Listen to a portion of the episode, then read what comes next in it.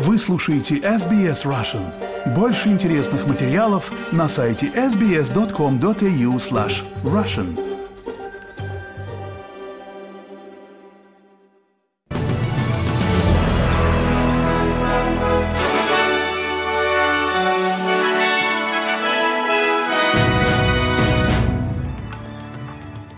Добрый день, четверг, 14 сентября. Вы слушаете новости СБС на русском языке. С вами Лера Швец. Главное в новостях к этому часу. Тысячи людей погибли и по меньшей мере 10 тысяч пропали без вести в Ливии в результате наводнения. Открытое письмо в поддержку Джулиана Ассанжа подписали 64 сенатора и депутата парламента Австралии. Телефон издателя «Медузы» Галины Тимченко был взломан и прослушивался предположительно иностранными спецслужбами. А теперь подробней об этих и других новостях. Сторонники основателей Wikileaks Джулиана Ассанжа опубликовали сегодня, в четверг, 14 сентября, открытое письмо Вашингтону. Письмо подписали 64 сенатора и депутата парламента Австралии, призывая Соединенные Штаты прекратить попытки экстрадиции Джулиана Ассанжа из Великобритании в США. Независимый депутат Эндрю Уилки является сопредседателем парламентской группы сторонников Джулиана Ассанжа. Он говорит, что подавляющее большинство австралийцев считает, что дело Ассанжа длится слишком долго. Тот факт, что так много сенаторов и членов парламента подписали это письмо, отражает широкую и глубокую обеспокоенность австралийского сообщества. Фактически, по некоторым опросам, 9 из 10 австралийцев согласны с тем, что дело Ассанжа длится слишком долго и что экстрадиция и судебное преследование должны быть прекращены. Бывшие военнослужащие или государственные служащие, которые разглашают закрытую секретную информацию, по новым законам могут быть приговорены к десятилетиям лишения свободы.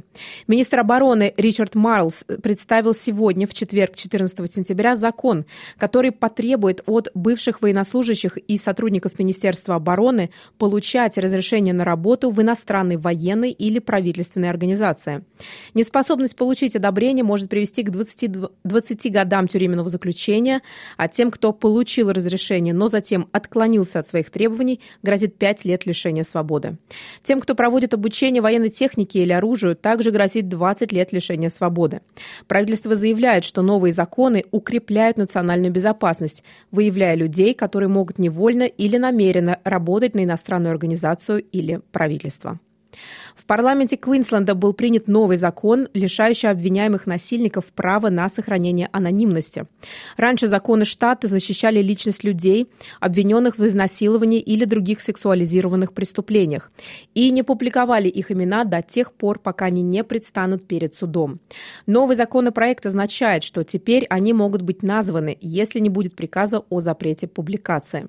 Эти изменения приведут Квинсленд в соответствие со всеми другими австралийскими юрисдикциями, за исключением северной территории.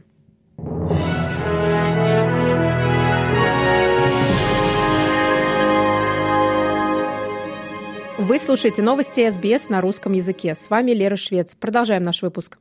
Легенда АФЛ Майкл Лонг завершил девятидневный пеший маршрут из Мельбурна в Канберу в поддержку голоса коренных народов в парламенте. Воссоздав свой маршрут 2004 года, великий футболист и сын представителей коренных народов из украденного поколения преодолел сотни километров в преддверии референдума. Премьер-министр Австралии приветствовал его у здания парламента. Господин Лонг призывает к немедленным действиям действиям и ссылается на то, что так и не было адекватных перемен со времени его встречи с премьер-министром Джоном Ховардом 19 лет назад. In the 19 years since that meeting, за 19 лет, прошедших после той встречи, разрыв между коренными и некоренными австралийцами не сократился. В некоторых областях он увеличился, согласно последнему отчету нашей комиссии по производительности. Вот почему мы снова отправились из Мельбурна 19 дней назад. Выбор в пользу «за» голос в парламенте даст коренным народам самоопределение, о котором они просили все эти годы. Комитет всемирного наследия предоставил Австралии больше времени для устранения основных угроз Большому барьерному рифу и, возможно, для того, чтобы избежать включения его в список находящихся под угрозой. Но это временная отсрочка, и в начале следующего года Австралия должна отчитаться о том, что она делает, чтобы ограничить ущерб барьерному рифу, причиняемый изменением климата, плохим качеством воды и другими угрозами. Австралия активно лоббировала против внесения объектов в список всемирного наследия, находящегося под угрозой, и федеральное правительство выразило большое облегчение в прошлом месяце, когда ЮНЕСКО рекомендовало отложить принятие решения. Рекомендация была сделана на встрече в Саудовской Аравии поздно вечером в среду среду по австралийскому времени. Министр окружающей среды Таня Плиберсик заявляет, что признает стремление правительства лучше защищать мировое наследие. Источники, близкие к ЮНЕСКО, заявили некоторое время назад, что разница между старым правительством и нашим правительством как день и ночь. И настоящая большая перемена – это наше обязательство действовать по сокращению углеродного загрязнения, серьезно относиться к изменению климата. Я думаю, что это заявление ЮНЕСКО является реальным выражением этого. Это отличная новость.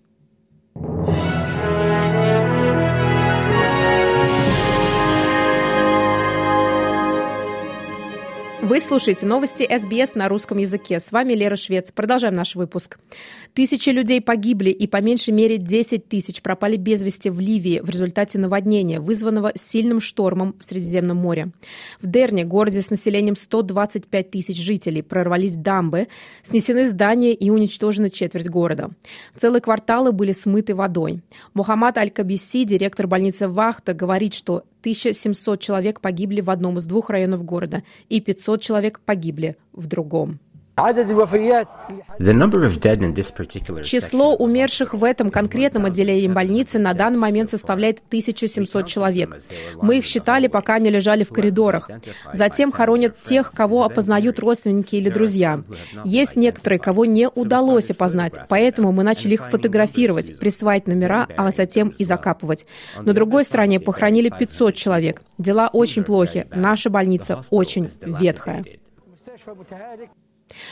Украина заявляет, что нанесла удары по российским военно-морским объектам и портовой инфраструктуре в Севастополе, что, по всей видимости, стало самой крупной атакой за всю войну на базу Черноморского флота России. Представитель украинской разведки говорит, что большое судно и подводная лодка, пострадавшие в результате нападения, были настолько серьезно повреждены, что, вероятно, не подлежат ремонту. Удар по Крыму, захваченному и аннексированному Россией в 2014 году, подтвердили официальные лица в Москве. Алексей Бун Фрунзин, российский военнослужащий, находящийся в отпуске. Ну, проснулся от э, громкого такого свиста нарастающего, и потом хлопок такой громкий. Ну, не хлопок, а как прям взрыв. Вот. Э, и затряслись окна. Вот. Я не смотрел, сколько было времени, я лег спать. Ну, что что-то прилетело, но хотел спать и, и заснул.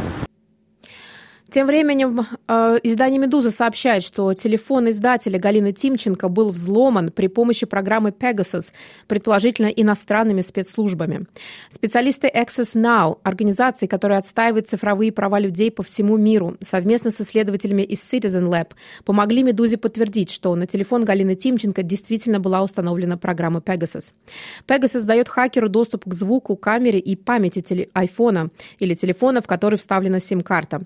Таким образом, неизвестные могли получить доступ к полному содержимому телефона, включая домашний адрес, расписание встреч, фотографий и даже переписку в зашифрованных мессенджерах.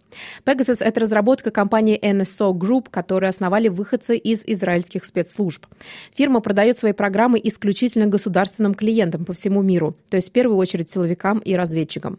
Этот софт классифицирован как военная продукция. Его экспорт контролируется Министерством обороны Израиля.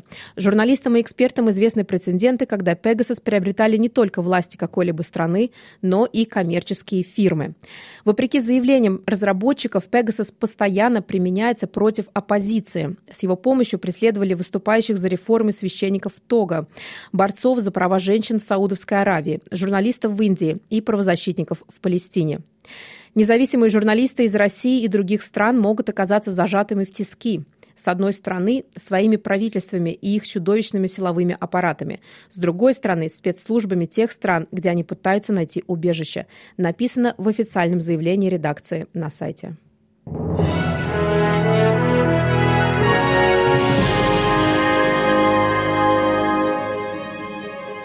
Вы слушаете новости СБС на русском языке. С вами Лера Швец.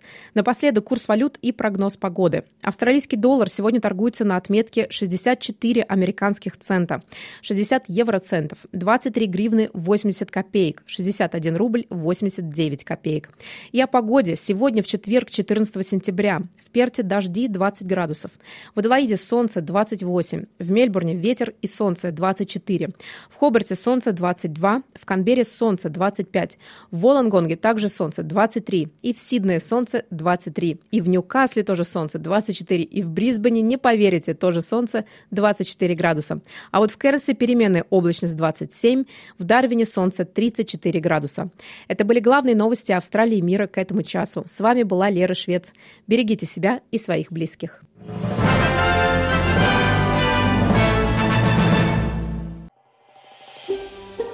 Хотите услышать больше таких историй? Это можно сделать через Apple Podcasts, Google Podcasts, Spotify или в любом приложении для подкастов –